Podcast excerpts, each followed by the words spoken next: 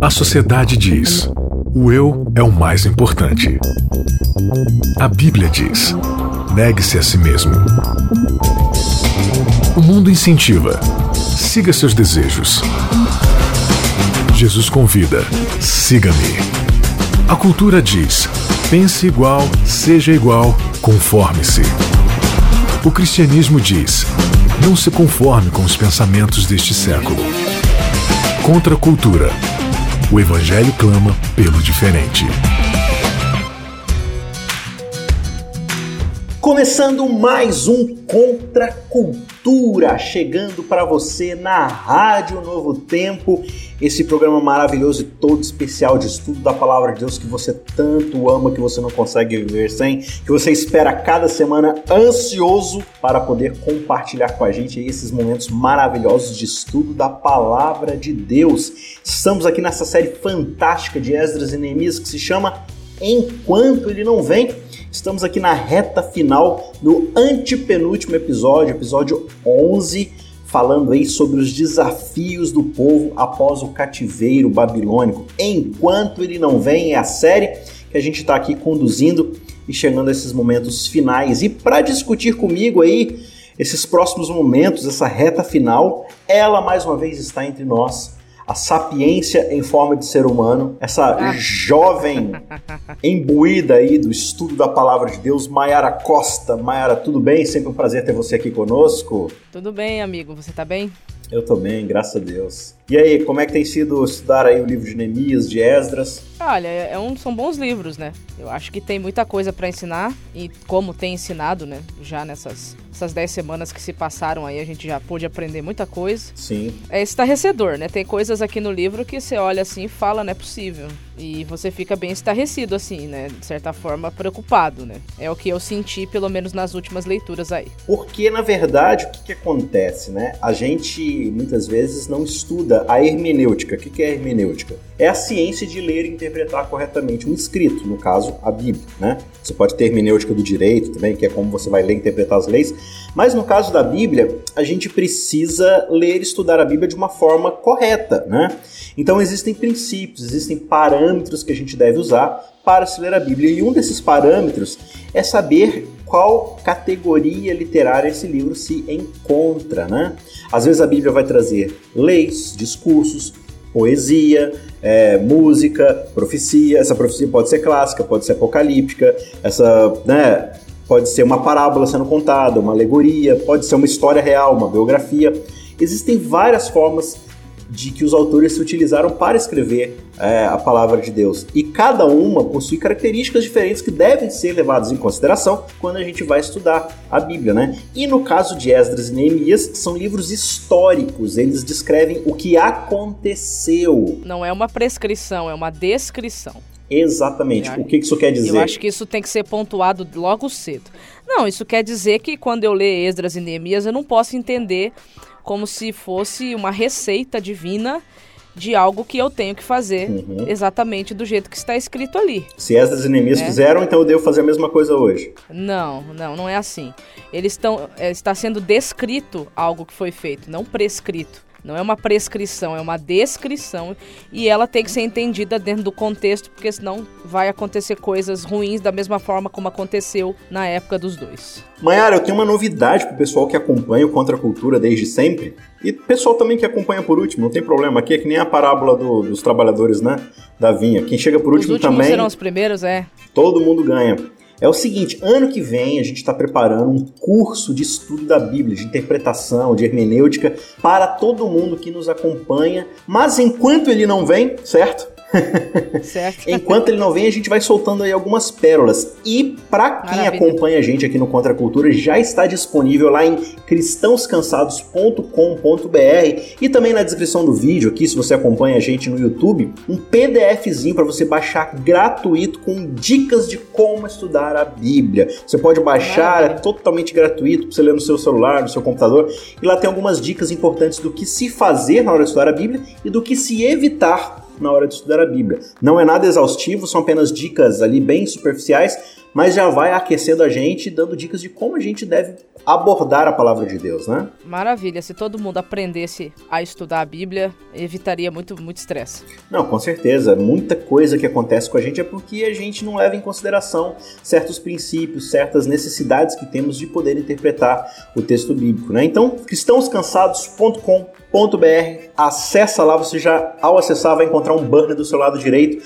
escrito Como Estudar a Bíblia. Clica lá, baixa, é gratuito, você vai poder usufruir aí desse material. Compartilha, manda para seus amigos. Vamos iniciar aí uma corrente de todo mundo aprender a estudar a Bíblia para a gente poder crescer cada vez mais na palavra do Evangelho, no Espírito de Deus. Certo, Mayara? Certinho. Vamos então para o nosso episódio dessa semana? Pois vamos. Episódio, tá né? Episódio quentíssimo, episódio aí aguçando nossos sentidos interpretativos episódio número 11, que a gente resolveu chamar de Sobe de Escada, Desce, desce. de Tobogã.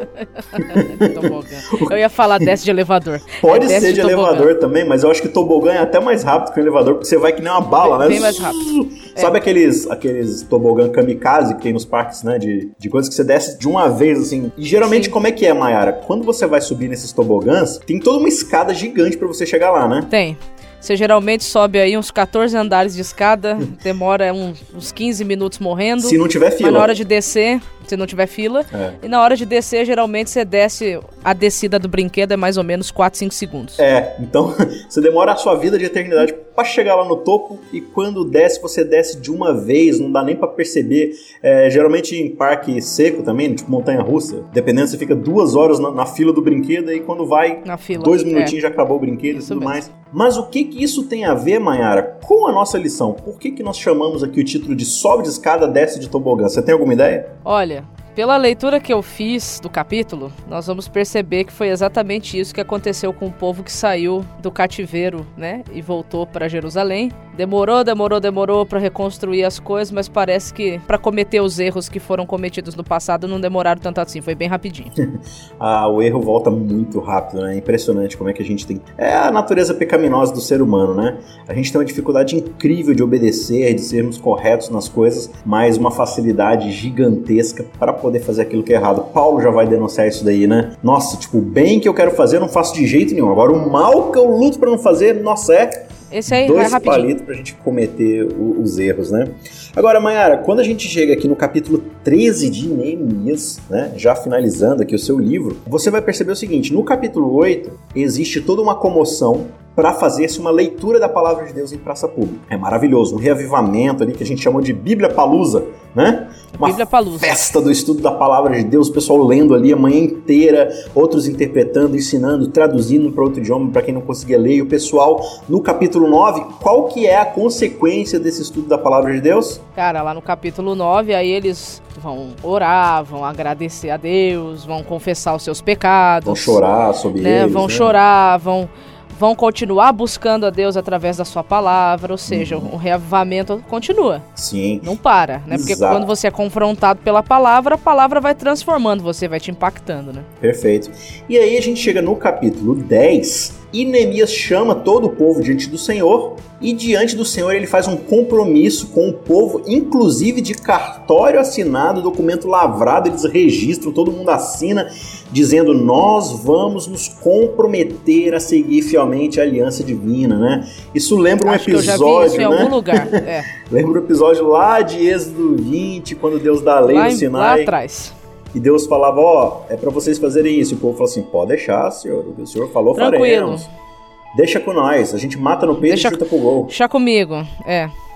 só que não. É, só que infelizmente a gente percebe lá naquela época que Moisés mal desce com a lei, o povo já tá ali é, com um bezerro de ouro no meio da idolatria e dali em diante é só derrocada, um outro momento ali de de reavivamento, de perdão e tal, e o povo volta para o mesmo problema. E após eles passarem por Babilônia, todo o exílio, aprenderem a lição que Deus queria que eles aprendessem, é de se esperar que agora eles mudem, né? É de se esperar. Só que tem uma coisa que não mudou, né? É, eles não mudaram, a né? natureza do coraçãozinho, a natureza humana não, não mudou. Não é o cativeiro que vai transformar a natureza humana, né? E aí a gente percebe, lá no capítulo 10, que o povo, em Neemias, eles pautam três características principais desse, dessa reforma que eles querem reafirmar ali, né? Eles não vão Sim. se engajar, eles não vão se misturar no casamento com não-judeus, né? Eles não vão buscar Sim, esposas. no caso, o jugo desigual, né? No, no jugo caso. desigual, exatamente.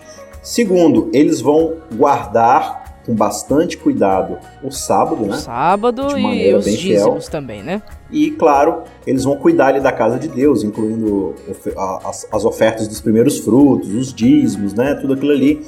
São três coisas que eles se comprometem, colocam no documento, assinam e beleza, agora vai, agora vai estar tudo certo.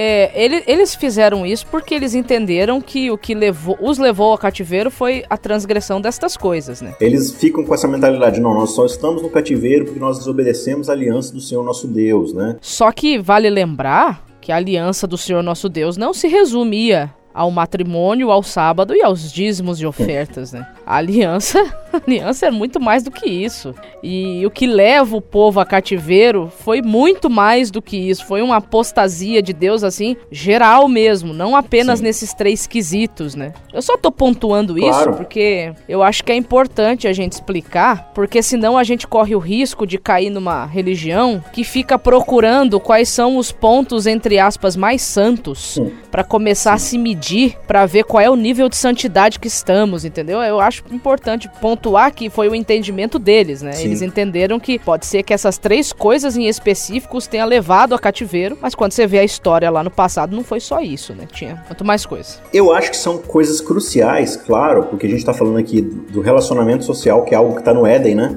A ideia do Sim. Éden ali de você ter um relacionamento com o seu próximo, de você estar debaixo de um relacionamento santo, que é o casamento. E isso se reflete em todos os outros relacionamentos que a gente tem. A questão do sábado diz muito ao respeito da, de você estar íntimo com Deus, de você reconhecer o selinho divino na sua vida, de que você é um servo dele, de que tudo que você tem aqui pertence a ele. E, lógico, a ideia do dízimo remete a gente à ideia da mordomia do Éden, de que tudo que o Exato. ser humano tem no Éden não pertence a ele, pertence a Deus, né? Ele está ali Exato, simplesmente exato. Nós Só administrando. somos administradores, isso. Agora, eu acredito que esses três pontos eles são essenciais sim na caminhada cristã. Só que tem um problema, Mayara, a gente já discutiu isso aqui nessa temporada. É o chamado olhar apenas a letra da lei.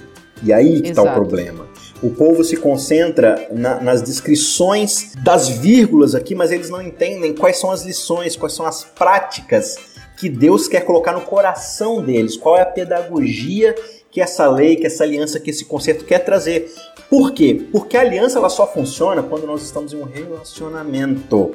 Se não é apenas um Exato. contrato frio de leis e regras. Dentro de um relacionamento, a gente conversa, a gente se entende, a gente corrige, a gente admoesta, a gente cresce junto. Sem o relacionamento, é simplesmente uma lei fria que a gente vai estar sujeito o tempo todo a interpretações, né? Exatamente. Aí cada um vai interpretar a luz que mais lhe agradar. É. Aí o cara acha que não, sábado é simplesmente eu não trabalhar. Mas aí o outro cara lá acha que não, não pode, por exemplo, fazer a barba no sábado. Não, fazer a barba no sábado é pecado. É, é um trabalho? É trabalho? Não sei. É- aí fica uma questão de interpretação. O que, que é trabalho? O que, que não é? O que, que pode? O que, que não pode? Exatamente. E a exatamente. gente não entra no espírito do sábado e fala assim: o que, que Deus quer me ensinar através do sábado? Então eu acho que aí você tocou num ponto importante, importantíssimo.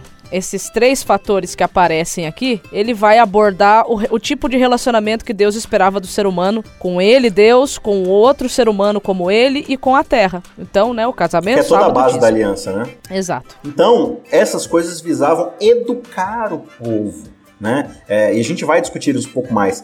E aí, o que, que vai acontecer? Tendo em pauta essa questão de como a gente observa a letra da lei e dentro das nossas interpretações a gente até extrapola a letra da lei, não para misericórdia, mas para o juízo, olha o que, que acontece aqui no capítulo 13 de Neemias. Você pode ler pra gente aí, Mayara? Diz assim, naquele dia, só esclarecendo que o dia que ele tá falando aqui é o dia da, da dedicação das muralhas, né? Conforme aparece lá em Neemias 12, verso 27, né? Uhum. É, naquele dia, o livro de Moisés foi lido para o povo e nele achou-se escrito que os Amonitas e os Moabitas não deveriam jamais entrar na congregação de Deus, porque não tinham ido ao encontro dos filhos de Israel com pão e água. Em vez disso, contrataram Balaão para os amaldiçoar. Mas o nosso Deus transformou a maldição em bênção. Quando os israelitas ouviram esta lei, afastaram de Israel todos os estrangeiros. Aí eu já. Olha só o que está falando aqui. Eles descobriram que não podia manter Amonita e Moabita na congregação. Qual foi o entendimento da interpretação deles dessa lei? Vamos tirar todos os estrangeiros. Se é estrangeiro, manda embora. É. Né? Não, não, não é permitida a entrada de estrangeiros no arraial. Templo, meu Deus. Vamos ler aqui Deuteronômio capítulo 23, só pra gente tentar entender aqui o que que tá acontecendo. Ah, nenhum amonita ou moabita entrará na Assembleia do Senhor, nem ainda a sua décima geração entrará na Assembleia do Senhor. Peraí, peraí, peraí, peraí, peraí, peraí, peraí, peraí, Lê de novo isso daí. É, tudo, nenhum amonita ou moabita entrará na Assembleia do Senhor, nem ainda a sua décima geração entrará na Assembleia do Senhor. Até qual geração? Certo? Até a décima. Peraí, era eternamente esse mandamento? Não, era só até a décima geração. então, primeiro, é Amonita e Moabita. Segundo, é até a décima geração. Porque não foram ao encontro, verso 4, de vocês com pão e água no caminho, quando vocês estavam saindo do Egito. Então, por que que não é para vocês receberem os amonitas e os moabitas dentro do arraial de Israel? Porque vocês precisaram de pão e água e eles recusaram ajudar. O que que Deus está tentando, Mayara, ensinar para Israel a respeito da hospitalidade e do cuidado com o meu próximo? Se a gente continuar lendo o capítulo, ele diz que não é para ter ódio para com os estrangeiros. Por exemplo, no verso 7. Só que eu queria fazer só um, um pontinho essa lei aqui, ela tá junto com uma outra lei que fica no capítulo 21, se eu não me engano, inserida dentro do contexto também das, é, das leis sacerdotais, né? Então, é, tem leis que eram só para os sacerdotes que o povo acabou aplicando para tudo. Quando convém, né? né? Quando convém. Agora, você acha que existia uma intenção divina aqui, pedagógica, de ensinar para Israel a importância de eu ter cuidado com o estrangeiro, com o próximo. Então veja, Israel debaixo do cuidado dos amonitas e moabitas, eles são negligenciados, né? Então Deus está falando Sim. assim: olha, não é para você compartilhar desse tipo de valor. Sim. Deus está simplesmente querendo punir os moabitas e os amonitas não. ou ele está ensinando a Israel uma lição? Ele está ensinando para Israel a ser diferente não sejam como os amonitas e os moabitas. Não sejam como os isso, isso. No entanto, que quando ele proíbe um monte de coisas no Antigo Testamento, principalmente quando você vai pro, pro livro de Levítico, que é onde você encontra as proibições, aquelas proibições não era para tornar os israelitas melhores ou para tornar os israelitas, é, digamos assim, exclusivistas ou únicos uhum. é, no, no, no amor e no carinho de Deus para com eles. Mas o grande objetivo do, do dele, Deus, era justamente mostrar para eles uma forma de vida diferente. Exato. Então aqui, quando ele pede para que isso aconteça, não é porque os amonitas ou os moabitas não eram amados por Deus, nada disso, mas uhum. realmente é isso. Ele estava querendo mostrar para o seu povo como ser diferente. Infelizmente, quando a gente lê na Bíblia, a gente percebe que como todo bom ou mau ser humano, enfim, Israel também era facilmente influenciado. Né? Então, se você já, já tem uma predisposição a ser assim, Enquanto você não está forte ou educado para não ser mais assim, você se afasta daquilo que te, que te influencia, certo? Uhum. Então é, eu entendo que é isso que está acontecendo aqui. Então é para eles se absterem desse tipo de comportamento, se afastarem desse tipo de comportamento. Mas a ideia é que eles cresçam, amadureçam, se tornem diferentes e lá na frente possam perdoar e tratá-los da forma como eles deveriam ter sido tratados, né? Exatamente. No entanto, que quando você entra dentro do santuário, por exemplo, do templo, né, do tabernáculo, uhum. aquilo que do lado de fora deveria estar separado, se você for no Antigo Testamento, ele é aceito como oferta, mostrando essa questão do reino de Deus mesmo, ser para todos igual, né, não ter diferença, né, porque afinal de contas são todos filhos de Deus. E aí quando a gente vai avançando na história bíblica, Deus ele sempre rejeita o estrangeiro no meio de Israel? Não, muito pelo contrário. A gente tem o exemplo de Raabe, que era uma cananita, né? Urias. Urias. A gente tem o exemplo da própria Ruth. Que que, é, quem que era Ruth? Era uma moabita. Ela era uma moabita. Ela exatamente. era uma moabita. O, o, Messias descende de, olha só, de um moabita. De um moabita. Oh, meu Deus. E, e, isso é muito engraçado, né? Porque quem eram os moabitas? Os moabitas Eles eram, eram parentes. De, eram descendentes de Ló. De Ló, né? É que era o sobrinho de, de, Abraão. Então, quando Exato. Deus ele chama Abraão para aliança, ele fala assim: Ó, oh, Abraão, eu vou te dar uma descendência. Abraão não confia em Deus, ele fala assim: já que eu tô velho, eu vou levar alguém que pode ter descendência, no caso Ló. Sim. Só que Deus está falando, não é por meio dele. Só que ao mesmo tempo, ele promete que vai salvar Ló de Sodoma e Gomorra, dá volta, dá volta, dá volta, e por meio de Ruth você tem os Moabitas, descendentes de Ló, dentro da aliança na descendência do Messias. É um negócio fantástico a Bíblia, né? Pois é, então assim, você vê, o texto precisa ser entendido direitinho, senão você já você acaba é, interpretando ele de um jeito errado. Exatamente. Então, quando Deus pede as coisas, ele pede com um objetivo. Não é, como você disse, uma lei fria, uhum. sem sentido, sem. Tem um porquê. Sim. É, existe um método, existe uma pedagogia divina sendo trabalhada ali. com certeza. Eu quero ler Isaías 56. Que fala dos estrangeiros, né? Exatamente. Só pra gente levantar mais uma vez para você ver como a leitura do povo era seletiva, né? Bem seletiva. Olha só o que, que diz aqui. O estrangeiro que tivesse unido ao Senhor não deve dizer: O Senhor certamente me excluirá do seu povo. E um eunuco não deve dizer: Eis que eu sou uma árvore seca. Porque assim diz o Senhor aos eunucos que guardam os meus sábados: escolhem aquilo que me agrada e abraçam a minha aliança, darei no meu templo e dentro das minhas muralhas um memorial e um nome melhor do que filhos e filhas. Darei a cada um deles um nome eterno que nunca se apagará. Aos estrangeiros que se aproximam do Senhor para o servir e para o amar, o nome do Senhor, sendo deste modo servos deles, sim, todos que guardam o sábado, não profanando e abraçando a minha aliança, também os levarei ao meu santo monte e lhes darei alegria na minha casa de oração. O que é casa de oração? o templo, né? E aí ele vai dizer: os seus holocaustos, os seus sacrifícios serão aceitos no meu altar, porque a minha casa, e aqui um verso que Jesus cita, né? Será chamada casa de oração para todos os povos. Assim diz o Senhor Deus que congrega os dispersos de Israel. Ainda congregarei outros os que se acham reunidos. Hum, fantástico. Deus nunca fez acepção de pessoas, nunca fará. Olha que interessante. Ele está falando que, olha, eu vou dar para eles um lugar no meu templo e dentro da onde? Dentro das minhas muralhas. Quando você chega na época de Neemias e Esdras, os caras, através de Zorobabel, expulsam todo mundo do templo, todos os estrangeiros do templo, e constroem uma muralha para manter todo mundo do lado de fora. Que legal, hein? Aprenderam oh. direitinho o que Deus tinha em mente para Israel. Tá de parabéns. Por isso que eu digo que eu tenho dúvida se se esse raio dessa muralha realmente foi construído ou reconstruído, né? Então, esse é o cuidado que a gente tem que ter. O texto de Esdras e Neemias, ele é histórico, ele é descritivo, ele está simplesmente mostrando o que estava acontecendo.